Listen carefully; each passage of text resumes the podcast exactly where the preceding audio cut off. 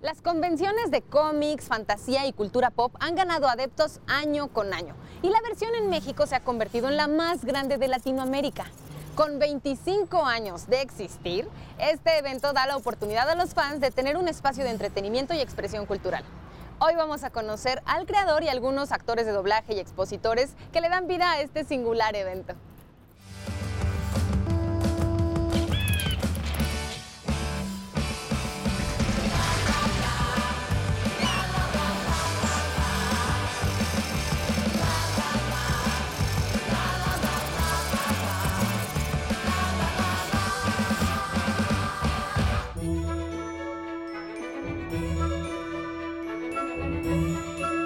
Yo comencé como aficionado, después fui expositor en otros eventos y después ya fui organizador. Y aparte después yo también este, tuve una tienda de tarjetas de colección, asistí a muchos eventos que se hacían y de ahí me animé a hacer por primera vez en el 96 la mole. Eh, fue espectacular, fue mucha gente, pero en ese tiempo se cobraba 5 pesos la entrada. Durante tres años no fue negocio. Hasta que cambié de sede a acá a otro lugar, cambiamos el boleto un poco más caro y empezó a hacer negocio. Trabajé 15 años yo solo haciendo el evento, solo, sin ninguna persona que me ayudara. Ahorita ya tengo 11 años que ya tengo gente atrás que hace otras cosas. Y, si ves el tamaño, no es casualidad hemos crecido año con año, ha sido más importante y trato de que siempre el evento sea un éxito, que la gente se divierta, se la pase bien y yo soy feliz. El nombre surge, yo soy arquitecto. Este, yo tuve una maestra que hacía escultura monumental. Ella a sus esculturas le decía moles, porque eran muy pequeñas pero parecían enormes y a mí me gustó. Aparte, eh, mi personaje favorito es Diting. En México se llama La Mole, que no, se llama, no debería llamarse así porque su nombre es Diting. Entonces, de ahí surgió el nombre de La Mole. Y siempre pensé que, que La Mole iba a ser algo muy grande, muy, muy grande. Y creo que ya lo, ya lo logré. El principal reto es el capital. Yo inicié cero capital cero. no tenía yo trabajo, nada. Y yo muchas veces he predicado a los jóvenes, digo, lo pueden hacer. Nomás decidanse. Y lo pueden hacer, lo que quieran. Yo soy la prueba viviente de que después de no tener nada, he hecho esto, me ha dado de comer, he viajado, le he pasado muy bien, gracias a mi evento. Y yo les recomiendo, no se rindan y cualquier cosa que quieran hacer, la pueden hacer, en serio.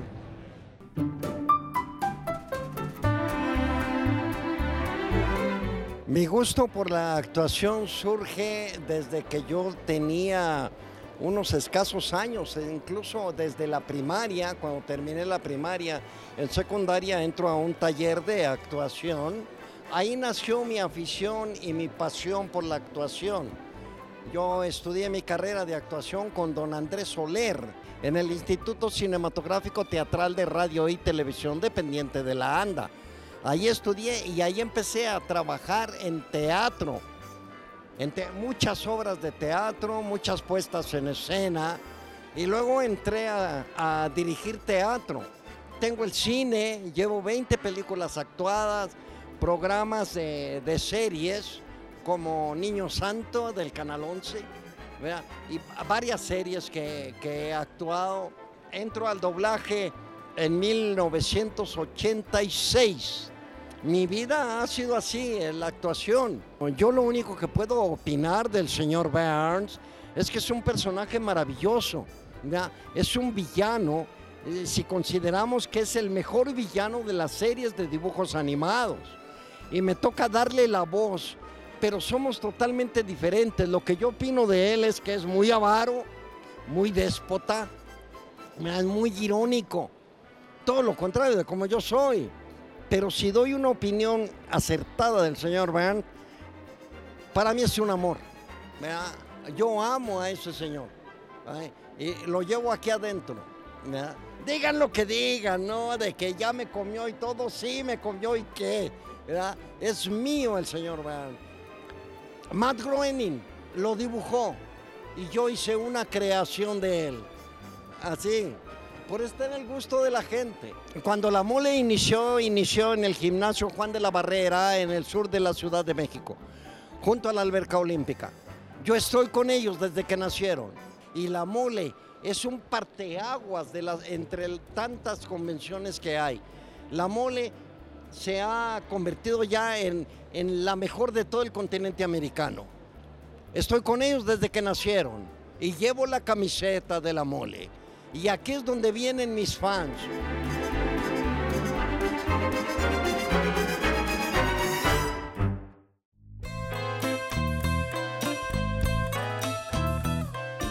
Yo estudié artes plásticas, la, carrera en artes plásticas, y ahí fue donde yo conocí el grabado.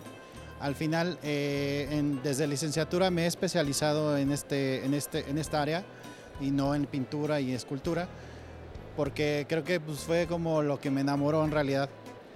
Y pues ya, ya tengo 25 años de, hecho dedicándome al grabado. A mí lo que me gusta mucho del grabado es que siempre tiene un sentido como identitario.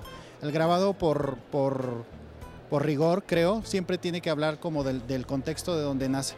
Y si vemos la historia de la gráfica, casi siempre acompaña procesos importantes dentro de la construcción de lugares como identidad, que es por ejemplo, bueno, nuestro más, más grande representante es Posada, pero no solo él, sino también muchos que vinieron después, en realidad vinieron a forjar como bases de la identidad del mexicano a través del grabado. Aquí en La Mole, esta es la segunda vez que vengo yo y la verdad es que me gusta mucho porque es una manera diferente de acercarse a otro público que no necesariamente es el que va a una galería y compra eh, estas mismas piezas, ¿no? Ahora, yo soy muy fan de la cultura popular y eso pues nunca lo he dejado, nunca se ha ido de mí y en algún momento ya, eh, eh, mientras yo iba puliendo mi estilo, al final pues pude conciliar el poder hacer cosas de la cultura popular con la propuesta de lo que yo estaba haciendo, ¿no? Principalmente yo como grabador siempre tuve la inquietud del origen del grabado como tal. Me gusta mucho ver cómo nacen las manifestaciones gráficas en otros países y eso, y eso me llevó a coincidir con el, con el estudio del el origen del grabado en Rusia.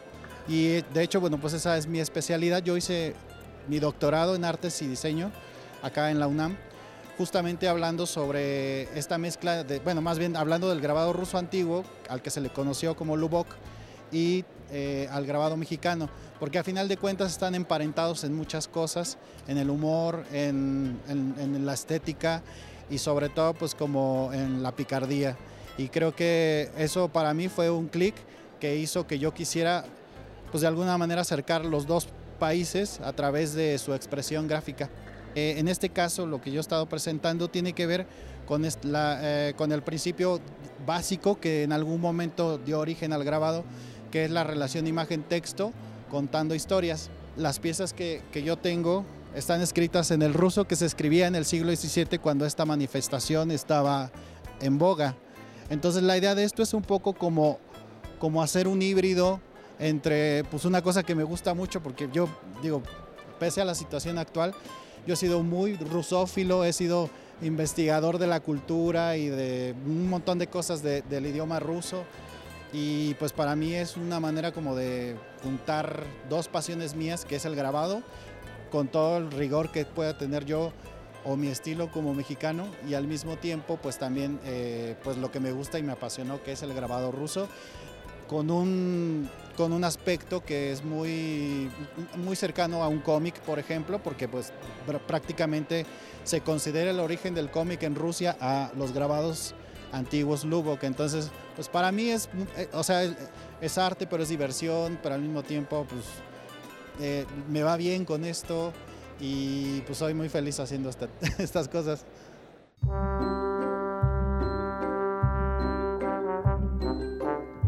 Retos a los que he enfrentado ya de este lado de la administración, eh, pues realmente limar asperezas con, con algunas partes eh, en cuanto a expositores, talento, que, que ha sido un trabajo difícil hasta cierto punto, pero ah, ya con los logros que se han, a los que se han llegado dentro de la convención, es bastante satisfactorio realmente. La respuesta del público ha sido increíble. Eh, creo que después de dos años de, inmovilización en, estos ámbitos, todo mundo necesitaba poder regresar a, reencontrarnos. ¿no? A final de cuentas, nosotros sí vemos a la mole como un evento, como un evento familiar en tanto que nos consideramos una gran familia, desde expositores, público, organizadores, staff, eh, los propios invitados, medios, etcétera, como que vamos enfocados hacia un mismo fin. Eh, creo que justo eso ha dado una muy buena respuesta en, en, todo, en, todo, en toda esta industria realmente. Soy muy fan del cómic, eh, por supuesto, y me he vuelto muy fan, por ejemplo, del anime, del manga, que, que, es algo que también la mole me ha dado. Eh, estar en, metido en la oficina con, con, compañeros con gustos muy diferentes, pero a la vez muy afines. Entonces nos vamos igual nutriendo de, los gustos de todos los demás. Entonces de repente empezamos a compartir cosas que nos atraen, que nos llaman, que también eso tratamos de traerlo desde la oficina hasta el piso de la mole.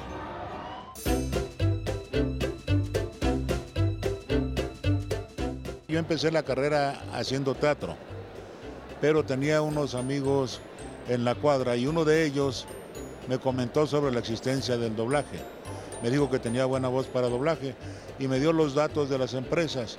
Fui a una empresa, la primera empresa que fui, y ahí el dueño me dijo que él no trabajaba con personas novatas, que no tuvieran experiencia. Y salí, iba yo saliendo más bien muy triste y deprimido, pero me alcanzó un director de doblaje de esa época que se llamaba eh, Víctor Mares. Y él me dijo, no hombre, no le hagas caso, está bromeando, no lo tomes en serio. Así es él. Y me invitó a ver, a ver cómo hacía el doblaje, entré a la sala y estaban haciendo una serie que se llamaba Vareta en esa época y me enamoré, me enamoré del doblaje. Bueno, dominar la lectura perfectamente, la memoria, dicción, eh, también la actuación, estudiar actuación, ¿sí? Porque si no, solamente leemos y leemos y vamos con puntos y comas, no. Es una lectura interpretativa. Ir, eh, no es lo que, lo que dice ahí en el texto, sino lo que quiere decir realmente, manejar más las intenciones. Y para eso sí es importante estudiar algo de actuación. ¿no? El doblaje es una rama de la actuación, no es este, pues es como una especialidad.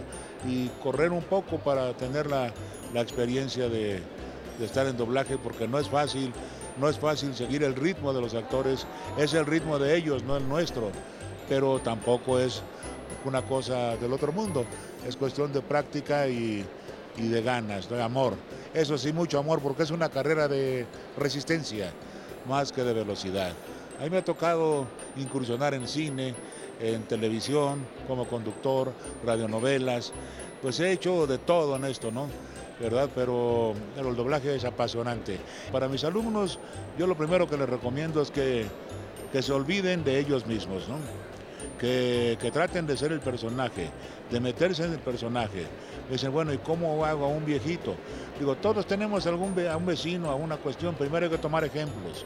Cuando estamos platicando con los amigos, ay no, vino el profe ese, digo, ay, ¿qué pasó muchachos? ¿Cómo están?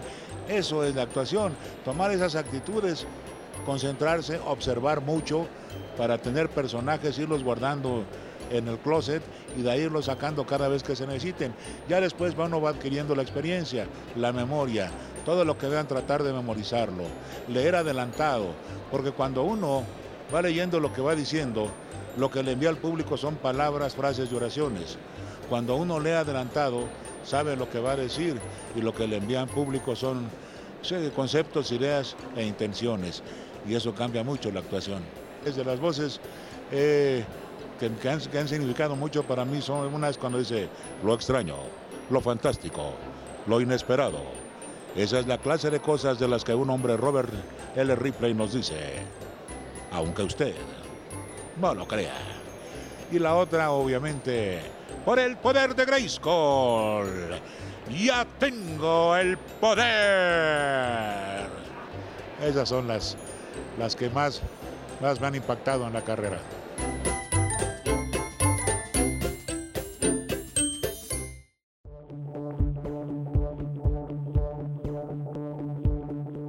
La posibilidad de llegar a la ilustración llega a mi vida porque básicamente en la escuela, que era donde tenía que poner atención y todo esto, nunca ponía atención, me ponía a dibujar, pero eventualmente eso se convirtió en mi interés principal, en mi profesión y en algo que, que me gusta mucho porque también es una liberación de las cosas que uno piensa o que hace y finalmente hallé forma eh, en hacer esto por medio de los cómics y las ilustraciones. El interés principal que tuve a, la hora de desarrollar mi obra y los temas principales, me encanta sobre todo el cyberpunk. Oh, cómo me encanta, me fascina, porque además de que es ciencia ficción, es futurista y hay una gran cantidad de personajes muy interesantes, pues me agrada que es como un reto a la hora de dibujar, muy tecnificado, mucha arquitectura, personajes muy interesantes. Entonces es mi tema principal, definitivamente el cyberpunk. La historia de Val comenzó porque estaba yo garabateando en un cuaderno que tenía de los muchos que tengo llenos de dibujos y de repente el personaje como que le vi potencial, así de sencillo, así empiezan todas las historias. Me simpatizó mucho el personaje y logré darle forma en cómics. Hice una miniserie, cuatro números, de hecho, ya viene a final de año el décimo aniversario de esto. Ha podido salir en series, ha podido salir en videojuegos, ha podido salir como juguetes y además como ilustraciones. Val es una chica que está buscando en un mundo muy extraño una razón acerca de por qué está ahí y qué está ocurriendo. Y a su paso va encontrando monstruos. Estos monstruos, además de ser una amenaza, resulta que tienen que ver con ella misma y con la, el por qué está en ese mundo. De la nada aparece un gato que yo le llamo en el cómic gatoso. Me gusta mucho porque es un juego de palabras entre gato y latoso. Y se vuelve una especie de guía para Val y juntos van avanzando. Entonces Val representa como una parte muy humana y que va tratando de encontrar su camino, pero el gatoso pues es como juguetón y hace lo que quiera, ¿no? Encuentran monstruos muy amenazadores, eso me encanta de mi cómic, que es como muy tenebroso y, y a la vez divertido. Val como personaje de cómic nacional mexicano, pues se tiene que enfrentar día a día con industrias que son mucho más grandes, tanto orientales como el manga, como la industria del cómic americano. Pero es curioso porque el lector promedio mexicano lo identifica y lo sabe. Entonces lo que queremos hacer es como estrechar un poco las líneas y que esos lectores que ya son fieles de manga o de cómic americano, de repente volteen a ver y digan, ah, ok, o sea, esto se parece mucho a lo que consumo, pero pues tiene este toque nacional. Además en México hay una gran, gran, inmensa cantidad de talento. Tan solo eh, en este recinto habemos alrededor de 250 autores, tan solo en este piso, y todos somos activos y tenemos cómics todos. Entonces es difícil, pero lo intentamos una rayita a la vez.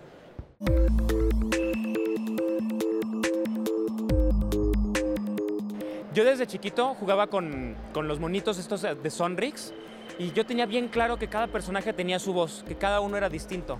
Entonces yo decía, pues este, este habla así, porque yo, yo así lo escucho en la tele, ¿no? Pedro Picapiedra, por ejemplo, o Los Supersónicos, o Pato Aventuras. Y yo decía, es que cada uno tiene su voz y cada uno tiene que sonar distinto desde chiquito, ¿eh? O sea, yo ni siquiera tenía nociones de actuación ni nada. Entonces ya después que voy entrando a esto, me doy cuenta de que efectivamente no estaba mal y me gustó y dije, pues quiero dedicarme a esto y pues me preparé, precisamente. Lo que encontré en el doblaje que me hiciera sentirme así como yo es que yo siempre he sido así. O sea, yo me aprendo. Les voy a poner un ejemplo. Soy fan de Los Simpson, pero yo no soy coleccionista de objetos de Los Simpson. Yo lo colecciono aquí. Yo colecciono referencias, colecciono voces, colecciono sonidos. Entonces, este, yo prácticamente me aprendo todo eso. Este, y a la hora de hacer doblaje prácticamente me siento como cuando estaba niño y hacía estas mismas cosas de cuando era niño. Le pongo voz a fulano, a sutano, a mengano y suenan distinto y pues interactúan entre sí, porque eso siempre lo he hecho. Entonces prácticamente eso es lo que hace que me identifique con doblaje. Pues del que más me ubican en animación es este Miraculous Ladybug. Hay un personaje que se llama Cat Noir, que es un superhéroe. Tiene su contraparte civil, que se llama Adrian. Y lo padre es que pues, esos dos personajes son no una contrariedad, pero una es la parte superhéroe y otra es la parte civil, y la parte superhéroe es extrovertida y la parte de, civil es introvertida. Entonces está muy padre como este, este jueguito también que tienen entre los dos. Eh, en videojuegos me ha tocado hacer algo completamente diferente que se llama Atrox en League of Legends. En live action, por ejemplo, en el universo cinematográfico de Marvel, me tocó hacer a Jimmy Woo en Ant-Man and the Wasp o sea, es, bien interesante cómo cada género te va dando algo distinto. Hay varios más, no me acuerdo de todos, pero como para darles así una probadita un poquito de cada uno. Entonces, para mí estar aquí en La Mole es como todo un privilegio y un honor porque es este estar con los fans, estar como recordar esta parte de público y al mismo tiempo yo aportar como artista.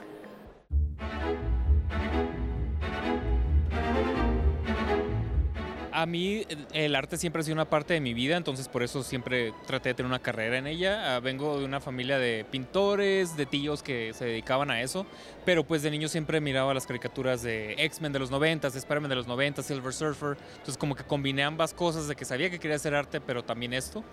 Y pues desde que tengo memoria siempre he tenido un lápiz, una pluma en la mano. y ya cuando estaba estudiando arte en, en Tijuana, de donde soy originario, eh, salió la oportunidad de trabajar en cómics, que era pues mi sueño. Yo pensaba que quizás iba a trabajar en animación o algo así, que son carreras más comerciales, ¿no? Pero pues se dio la oportunidad de trabajar en cómics y fue un sueño hecho realidad. Ah, lo que más me, enamoró del arte en los cómics es eh, cuando yo estaba chico me regalaron un cómic de Power Rangers. este, todavía lo recuerdo, tenía como cuatro años, pero lo recuerdo porque yo creo que lo leí como 200 veces. Era el, ah, Power Ranger azul, Billy, contra una medusa. Y el hecho de que era algo que podía estar viendo y viendo y tratar de repetir en otra hoja de papel un panel que me gustaba o algo, el medio me encantó porque te puedes expresar con el storytelling de diferentes formas en cada hoja, diferentes estilos para la historia que estás tratando de contar, pues una gran variedad de cosas que puedes hacer con eso. Yo como entintador, eh, lo que implica mi trabajo es que recibo bocetos de diferentes dibujantes, diferentes estilos, eh, y mi trabajo es darles el toque final, eh, valor de peso de línea, eh, arreglar ciertas cosillas de perspectiva, agregar detalles, texturas, los acabados en general. ya que pasa por mis manos, se escanea y se pasa a manos del colorista. Entonces siempre los cómics se hacen por equipo, ¿no? Tienes escritor, dibujante, entintador, colorista y pues los de diseño son los que hacen las letras, los diálogos y todo eso. Sí, mira, es mi tercera vez que vengo a la mole. Tenía muchos años que no venía, la verdad. Este, pero genial. Todo. Me, encanta siempre venir cuando puedo. Extrañaba venir por la pandemia. De hecho, como vengo de lejos, pues no había podido viajar. Y ahorita la primera convención que estoy haciendo regresando de, de pandemia, pues fue la mole. Ha habido una gran respuesta del público. Casi todo mundo viene que le firme. Creo que he firmado nada más hoy. Es el primer día. Más de 70 ejemplares del artbook que hicieron del evento. Que tiene una ilustración mía los fans están pues, felices de ver gente aquí que nos dedicamos a eso, sobre todo mexicanos, porque aquí también hay varios expositores que vienen del extranjero, de Japón, de Estados Unidos, pero pues ver gente mexicana que nos dedicamos a esto, a los fans les agrada mucho. Escritores, narradores gráficos, ilustradores de cómics y artistas independientes crean una gran familia junto con los visitantes para compartir su gusto por las historietas, el cine y el diseño, entre otros temas. Por hoy nos despedimos, pero recuerda que puedes escuchar de todo en Radio IPN en el 95.7 de FM. Hasta la próxima.